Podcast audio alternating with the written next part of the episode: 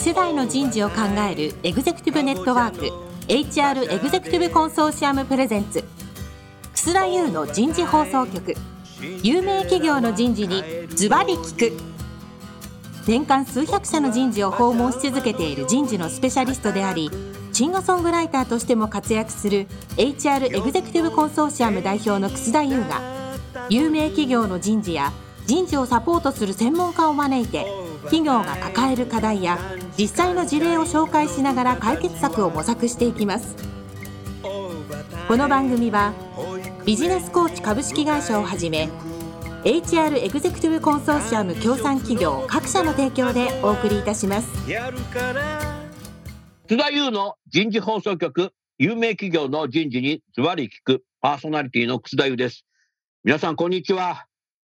先週はね、このフィードバックについていろいろ聞きましたけど、これはね、カルチャーなんですよ。制度じゃないんですよ。だからね、そういうのをやってくださいってやってるだけじゃダメですよ。ということで、もうとにかくね、諦めないでどんどん改善してね、いろんなものをこう体系的につなげていくっていうのがね、僕必要なんじゃないかなって、そんなふうに思いました。さあ、今週のテーマは、新卒初任給改定の狙いになります。早速ゲストの方をご紹介いたしましょう。株式会社サイバーエージェント専務執行役員の石田優子さんです。石田さん、今週もどうぞよろしくお願いします。よろしくお願いします。さあ、まあね、先週からサイバーエージェントのカルチャーについてね、えーお話を聞いて、先週はフィードバック。はいですけど、もう今日はもうガラリとはい。テーマを変えて、はい今年ね、新聞で見てね、自分だけ知ってることじゃなくて、いろんな人がね、災害者ってなんであんなに初任給上げてんのって、うち違うんだけど、やばいな、みたいな方、いう方がいてね、はいえーちょっとこの辺の狙いを少しね、はいお話せる範囲で話していただけますか。どうぞよろしくお願いします。はい。まあ、これまでずっと創業来22年間ぐらい、その新卒の初任給って実はあの変更を加えていなかったっていうのが実は背景としてああそうりなんまだして。はい、うんそうなんです。もともとあの私が入社した頃も34万円という初任給だったんですよね。うまあ、ん決して低くないというか、むしろ、うん、結構高いよね。はい、就活しててもあかなり高い方だなというふうに思った記憶があるんですけども、まあうんそこからもちろん時代の変化とともにですね例えばエンジニアのそのやっぱりこう人材獲得合戦っていうのが非常に激しいっていうのもありましてエンジニアはあの若干こう給与変更っていうのをこれまでにも加えていたっていうのはあるんですが今回は新卒全職種ですねあのビジネスコースビジもネス職の人もね。はい、クリエイターもエンジニアも全職種42万円というふうに改定することにしました。まあ、背景としては本当にこう、私たちがですね、いわゆるこう、広告代理事業、メディア事業、ゲーム事業、まあ、その他スタートアップっていう、その本当にこう、総合的に、まあ、IT のエンタメ企業というような立ち位置にこうなってきている中で、 IT のコングロマリットになってたんだよな。コングロマリットですね。完全にコングロマリット経営をしている中で、当然バッティングする企業がもう本当に多岐にわたるというのがあるんですね。世の中、タケノコのようにいっぱい出てきちゃったからね、いろんなえものが、ね。そうですね。なんで、例えば広告で、まあ、バッティングするような会社さんもあれば、本当にメディアとしてバッティングするような、うあの、例えばテレビ局だったりとかっていうのもそうですけれども、あとは、あの、ゲーム会社さんとも当うん然バッティングしますし、スタートアップも新規事業も毎年毎年たくさん出てくるので、で、そういう意味で言うと、そうだそねの分、その数だけバッティングするということで、あの、非常にその分野的に広くなってきている。あとは、まあ、新卒、私たちの場合は内定者のうちに、もういきなりバイトをし始めて、半分ぐらいですね。だいたい内定者の半分ぐらいがバイトをして、1年目で入社する頃には、もうかなり結構即戦力になってるっていうような実態もあったりしますので、まあそういった、もうさ、20なんか内定者が起業しちゃったじゃない。あ、そうです、そうです、そうですね。20の頃は内定者社長というのも出てきたりとかっていう、そのぐらい非常に人材も優秀ですし、あの、すごくいい人材があの入ってきてくれてますし、あとは、まあ、あの、昨今のいろんなこう流れですよね。人材獲得競争が激化している流れを受けて、より、まあ、一つの材料として、えー初任給をこう改定することで競争力を上げていこうというのが、あの、狙いになってます。他方でやっぱりそのコロナ禍とかさ、はいこ。の他国でのこの戦争だとかっていうことで、はい。円安が進みさ、うん、うん。価が上昇しさ、はい。賃上げしないとさ、はい。特に若年層は、はい。就職したけど、はい。今日もワンコインだぜ、みたいな。そして本当にそうですね。 もう本当にこのインフレの波というのも、まあ、もちろん一つの要素かなとは思ってますが、それだけではもちろんないですけども。うん。はい。もちろんね、はい。うん、それだけじゃないけどとも、も、はい、ありますね。あるよね。特に若い人はね。はい。うん。うん。それは素晴らしいね。でも、新入社員の人なんか喜んじゃうんじゃないの 喜んでくれてますね。今、あの、あの発表で結構こう、ざわざわしてましたね。社内、社内も結構ざわざわしてましたね。もう、24の就活する学生がもうみんな知ってるよ、それ。そうですよね。そうなんです、そうなんです。はい。なるほど。でもそれをよく、藤田さん、承認されたね。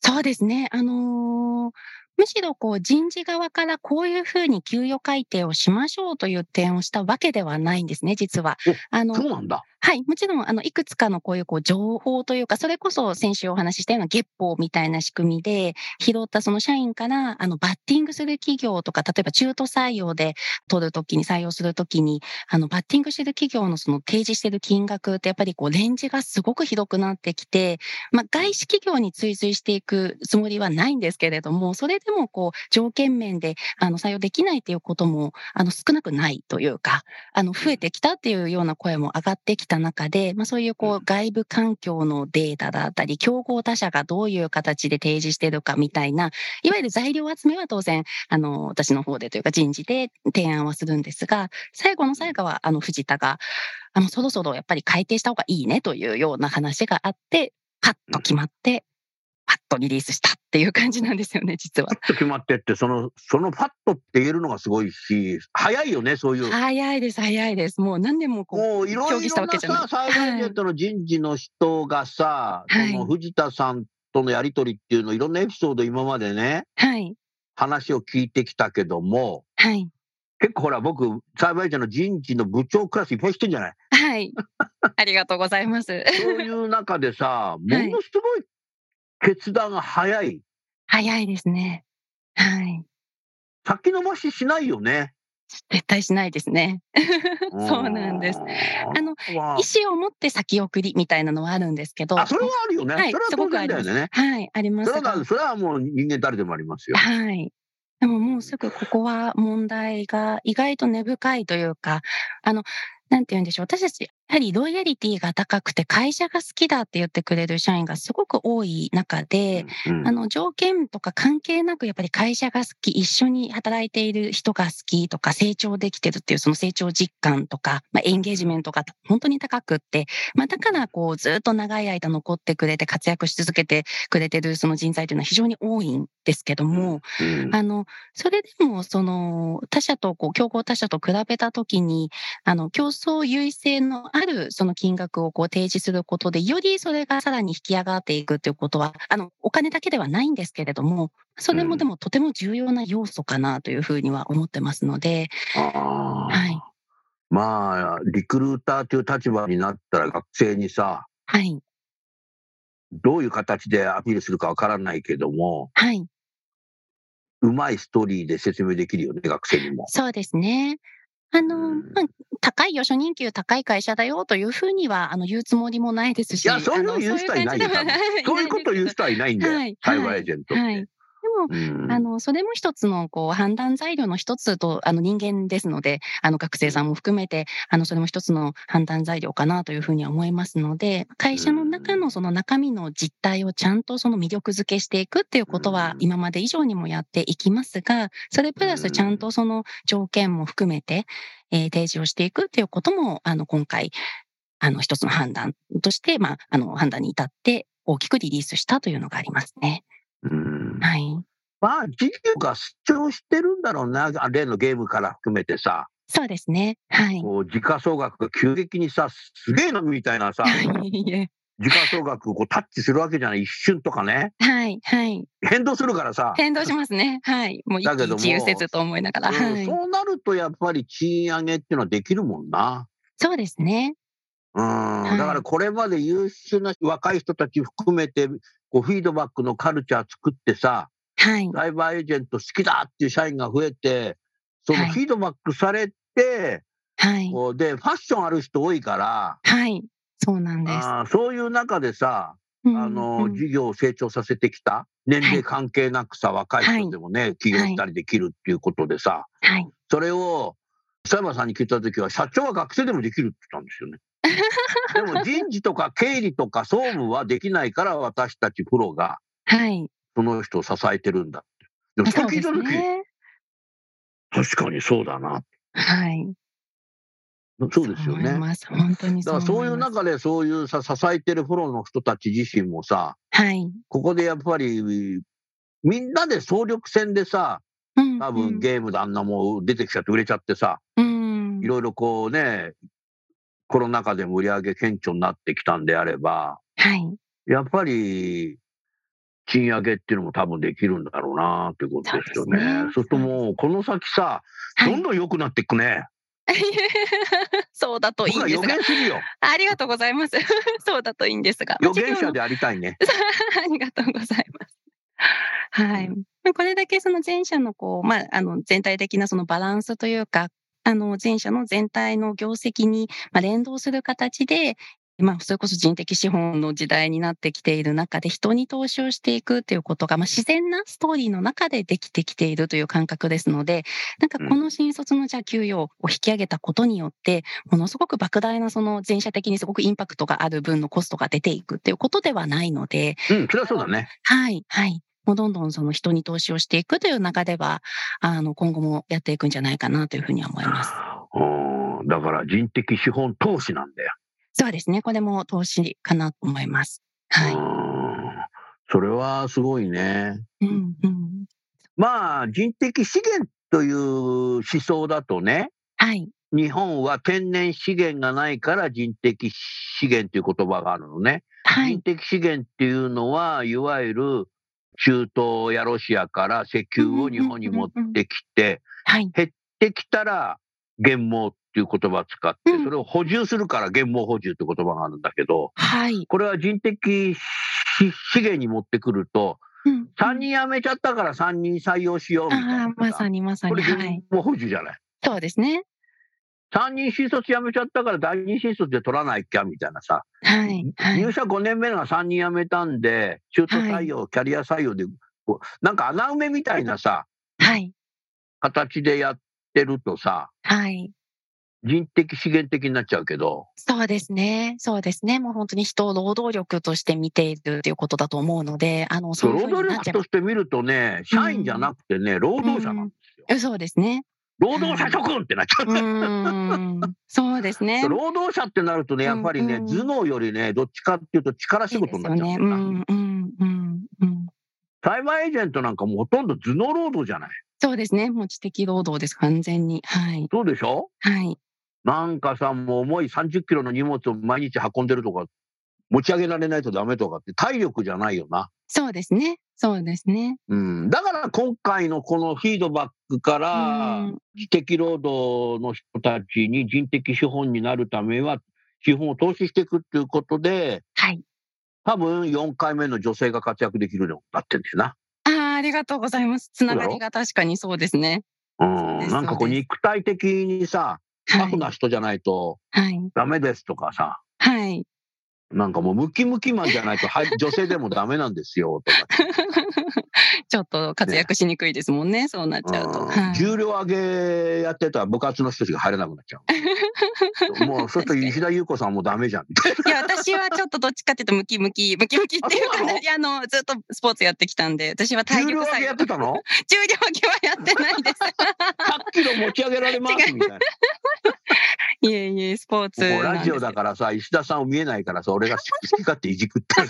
りがとうございます。なるほどな。はい。うん。それはいいね。うんうんうん。いや、だからね、なんかサイバーエージェントさんって、はい。あの今の本社行ったり、エレベーター乗ったりするけど、みんな礼儀正しくてさ、えーありがとうございます。あ挨拶したり、なんかね、はい生き生きしてんだよな。ーありがとうございます。 人事の人はさ、すぐなんか立ってお辞儀したりさ、いや、そりゃそうです。草先生がいらっしゃったらみんなびっくりしあ、て。俺が言ったからなんだ。みんななんかもう業務連絡、今日今から3分後に楠田さんが来るんで、みんな立ってお辞儀するよ。どうぞよろしくおい願いやいやしいやますとかっいて。北山さんがアナウンスしてんじゃないのや してないです。いしてなやい、堤さんあたりがやってんじゃないよ野く島でさんもがやってんじゃない 今日草さん来るからみんなああいう挨拶しなきゃダメだぞ。それはないよな。あのご来社いただく方全員に皆様に、って知ってる知ってる。はい、ああいうのってね、全くやらない会社もあんだよね。そうですか。挨拶同一じ切しないようなはい97年、98年ぐらいに起業したベンチャーで、はい上場した会社とか、まだ上場してないで、なんか、上場準備うんうんうんなんか、証券会社の主幹事が決まりましたぐらいの会社とかさ、はい僕よく行くんだけど、はいあの、早く受付ついちゃって座っててもさ、社員もなんかエンジニアとかいるんだけどさ、はい。誰も挨拶しないし、声もかけないしさ、ああそうですか。うん。で、人事のフロア入っててもさ、なんかみんなもう画面向いててさ、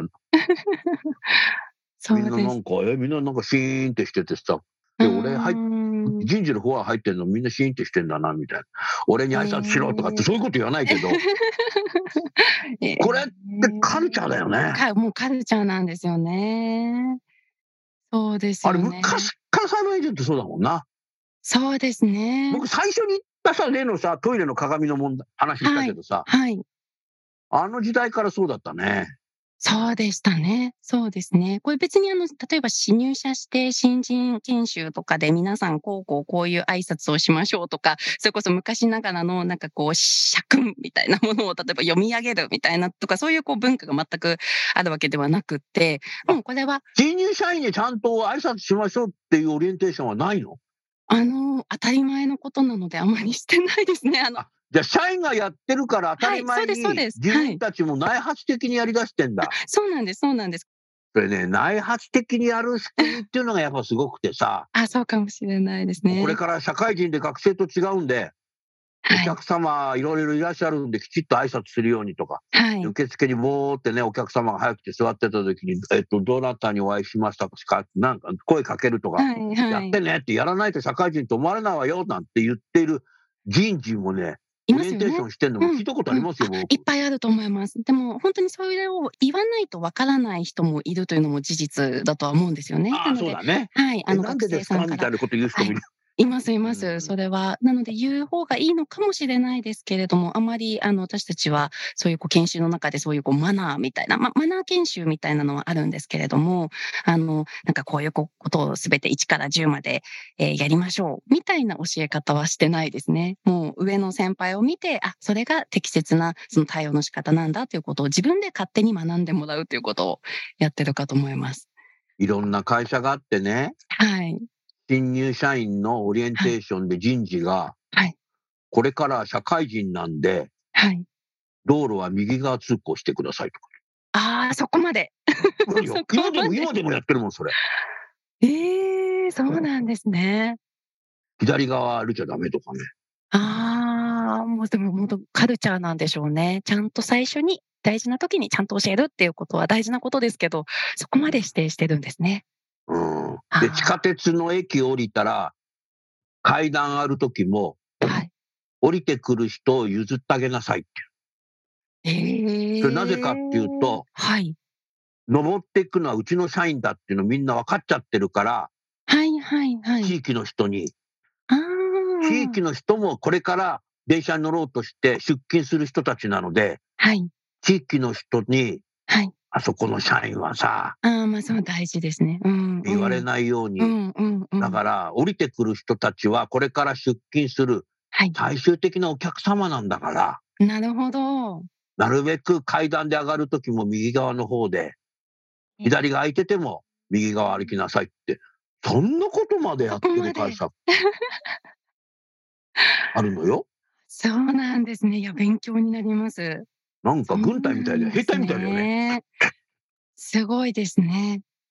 だからいろんな企業に僕訪問するからはい。そういうの面白いの面白いです。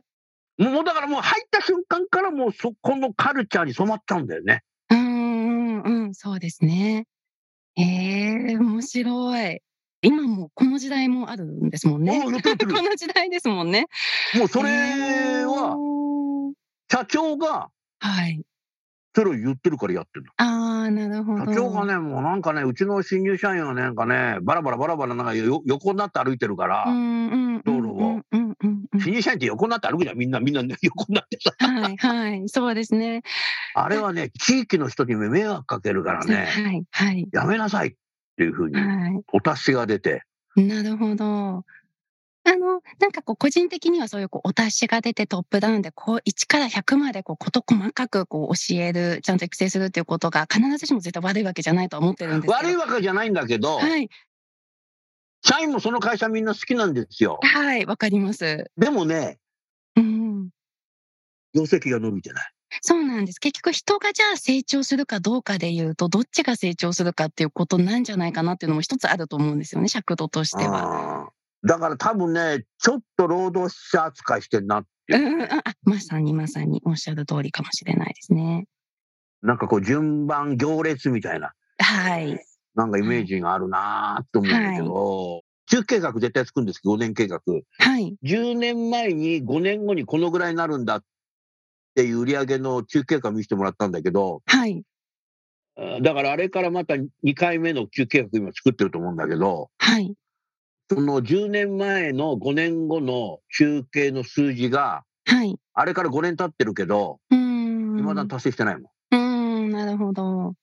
だから10年前のやつがまだ、うーん。いってないっていうことですよねうーん。うんそうですね。だからやっぱね、ミレニアム世代とか、ジェネレーション Z にさ、はいち。ゃんと一列並んで右側に歩きなさいってもう言った時点でさ、いっそう思いやます。めないけども、そう思います。左空いてんだけどな、みたいっな。ていうことですよね。いや、そうなんです。こういう同質化されたというか、なんて言うんでしょう、こう、確一的なというか、こう古いこう価値観とか考え方をそのまま今の若い世代に全て、今までのそのやり方が全て正しいんだっていうふうに教え込むこと自体はもう、あの、選ばれなくなってるっていうことだと思うんですよね。いいか悪いか別として、その優秀な人材が、じゃあそういう会社に行って、全てこう支持されて、あの、その言われたことだけをやるということに魅力を感じなくなってきてるというか、うんはい、というのはすごく言思いまわす。れたことだけをきちっと守って、はい。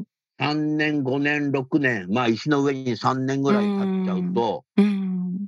自分の意見言わなくなっちゃうんだよね。そうなんですよね。そでれが空気読ん足で、いや、今まだはい本部長が喋ってないから、本部長が喋ってから言った方がいいなとかりさ、ない。あー、なるほど。そうなってくるとアイディアも言えなくなるし、はい。アイディアは言わない方がいいなとか とな。かになりますしね。うん、はい。そのうちなんかね、会議の中でアイディアがひらめいても、まだ上の方が喋ってないから って、上の方が喋って、そろそろ言おうかなと思ったら、じゃあ今日の会議は終わろう終みわたいっなちゃった。 なるほど。で次回の会議の時言おうと思ったらさ、はいそ。のアイディアがもうなんか消えちゃってさ、何思いついたんだっけな。み たいな人間ってそんなもんなんだよな。そうですね。ひひらめいた時に。はい。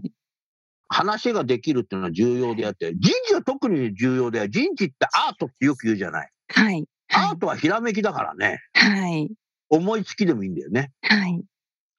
もちろんそこにサイエンスも必要になってくるんだけど、うんうんうんひらめきってのはアートなんで、だってそうでしょ、芸術家ってみんなひらめきじゃない。うん、はい。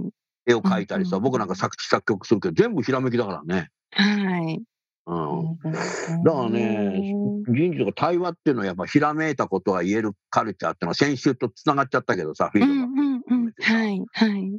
そういう会社なのか、あもうなんか空気感読んでお前はまだ本部長が話してないのにお前何喋ってんだよとか っていう会社、いまだにあるのよいまだにあるんですね。あの。ね、いまだにあるのよ。コロナ以前2019年行った大企業、え人事が6人出てきたんですよ。はい、でね、はい。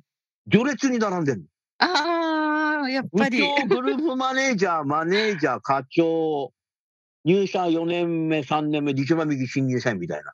ええ。それで僕は一人なんだけど、はい、僕はなんか質問するんじゃないはい、そうするとなんか部長からこう喋ってくるとき、わかんないとね、はい。部長はね、左向いてね、お前喋れよみたいな。で、下のグループマネージャーもわかんないとさ、課長お前喋れみたいな。首振ればさ、下が部下が喋るみたいな。えで、大体入社4年目ぐらいまででさ、答えが出ちゃうから、はい。その子後のなんか入社1年目とかさ、はい。なんか議事録書いてるだけでさ、何も言って本当にあるんですねいや。いまだに。あるよ、昔か今と度そういう会社一緒に連れてってあげたいよ、 僕。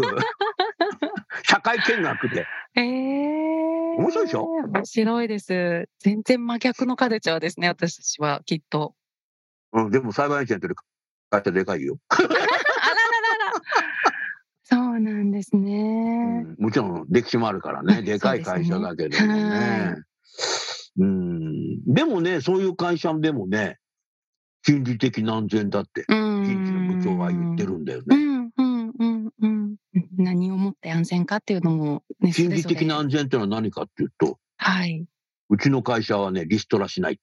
ああ、なるほど。リストラしないが心理的な安全なんだ。あだーからちょっと違うんだよ、心理的な安全。そうですよね。定義がきっとそれぞれ。だから、黙ってても課長に。になれる。 時期が来れば。うん なるほど。年功序列で。年功序列で何年経って次に上がって、2、3年経ってまた次で、みたいな。そう。へー不思議ですよね。不思議ですね。あの、私たちがまだ全然そういう規模じゃないというのもあるのと、古いその年功序列型の、あの、会社でもないので、あの、意見を言わない人は会議参加するなぐらいなんですよね。むしそうろそう会議にあ参の加ね、すそういるう。会社あるよね。意見言えないんだったらはい、会社は次から会議呼ばないからね。ってそうでいすう会そう社ですも最近増えてるよね。はい。まあ、そこまで露骨ではないですが、でも、その会議に参加する意味というのは、やはり自分の意見を考えをこう伝えるっていう、そのことだったりするので、それがないと、なんでいたんだっけ、今日みたいになっちゃうので、なんか面意白い、そう外いうと。このはい IT とかの世界ってさ、はい。デジタル広告も含めてね、ゲームとかってさ、はい。若い人のが発想とかひらめきとかさ、はい。あるよな。あります。とってもあります。どんどん発言してほしいだとか思っらさ、てしまこいまのす。初任給を上げたりさ、はい。若い人にもフィードバックどんどんして成長させるっていうのが、はい。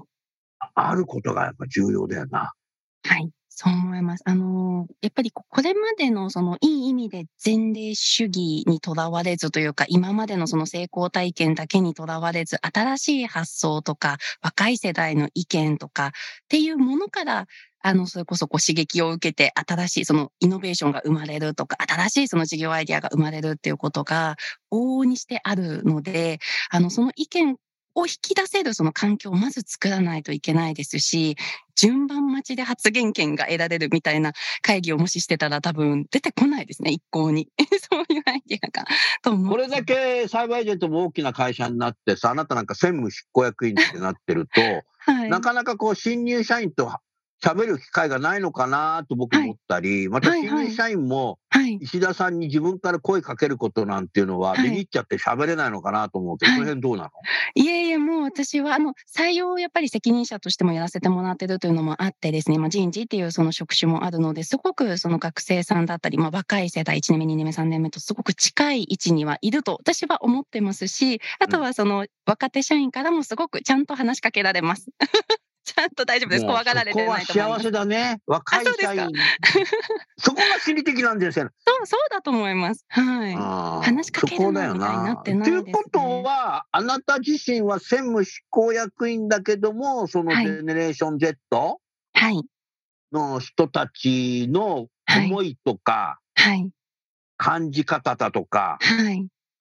が分かるよな。あの、分かろうと努力してますし、あとはその本当にこう意見を聞いて、私自身ももう本当に勉強することの方が多いです。若手から学ぶことって若すご手くから学んだあな多たいもです。成長してんの成長したいなと思ってます。はい。え、成長したいなってまだ言ってんのあなた。まだだ。まだ、全然、あの、あとはそこの、れはね、はい人間の成長の可能性は無限大。はい、はい。ねうーん。これね、インド哲学なんですよ。うん、うん、うん、うん。はい、インド哲学古くからあるんですよね。人間はのい成長の可能性は無限大って。はい。だからね、東洋のね、思想ってすごいよすな。ごいですね。人間の成長の可能性は無限大だ。うんうん僕なんか69歳になってまだ成長してるもん。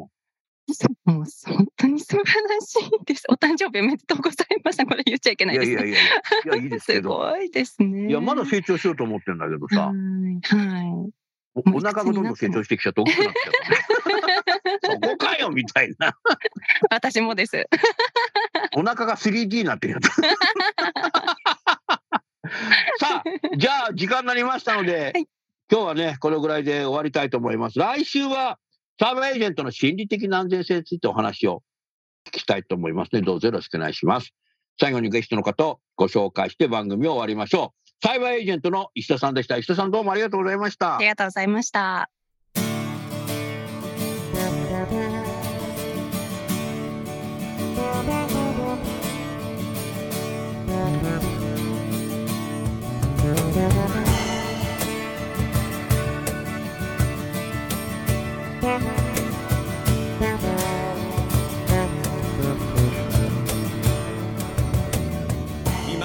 今日のお話はいかがでしたか楠田優の「ザ・タイムズ・ビル・チェンジ時代は変えられる」とともにエンディングといたしますこの番組は日本最大級の人事ポータルサイト HR プロのウェブサイトからもお聞きいただくことができます HR エグゼクティブコンソーシアムでは月例勉強会や分科会などを通して人事エグゼクティブの方々の共通の人事課題に関する本音の議論の場を提供していますご興味がある方はぜひウェブサイトをご覧くださいこの番組は人と組織の生産性を高めるビジネスコーチ株式会社 HR エグゼクティブコンソーシアム協賛企業各社の提供でお送りいたしました楠田優の人事放送局有名企業の人事にズバリ聞くそれでは来週もお楽しみに